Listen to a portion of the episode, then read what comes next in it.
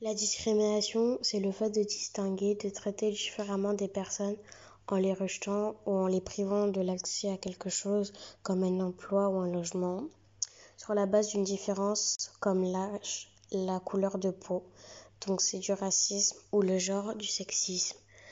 Euh, pour cela, nous pouvons agir pour l'égalité. Donc il y a des droits, comme dans la loi de 2000, autant d'hommes que de femmes. Donc en politique, ça s'appelle euh, une parité. C'est l'égalité des représentations des femmes et des hommes en politique. Si nous ne respectons pas ces lois, nous avons amende plus prison. Nous pouvons prendre parti avec des discours et des actes, donc ça s'appelle l'engagement. C'est un travail des bénévoles d'une associations comme la LICRA, Ligue internationale contre le racisme et l'antisémitisme. Et nous pouvons faire des, des, affiches de sensibilisation. Souvent, on se fait discriminer euh, par rapport aux préjugés, donc c'est un jugement que l'on porte sans connaître la, la, personne ou la situation, ou des stéréotypes, opinions toutes faites qui réduisent la personne ou le groupe à des clichés.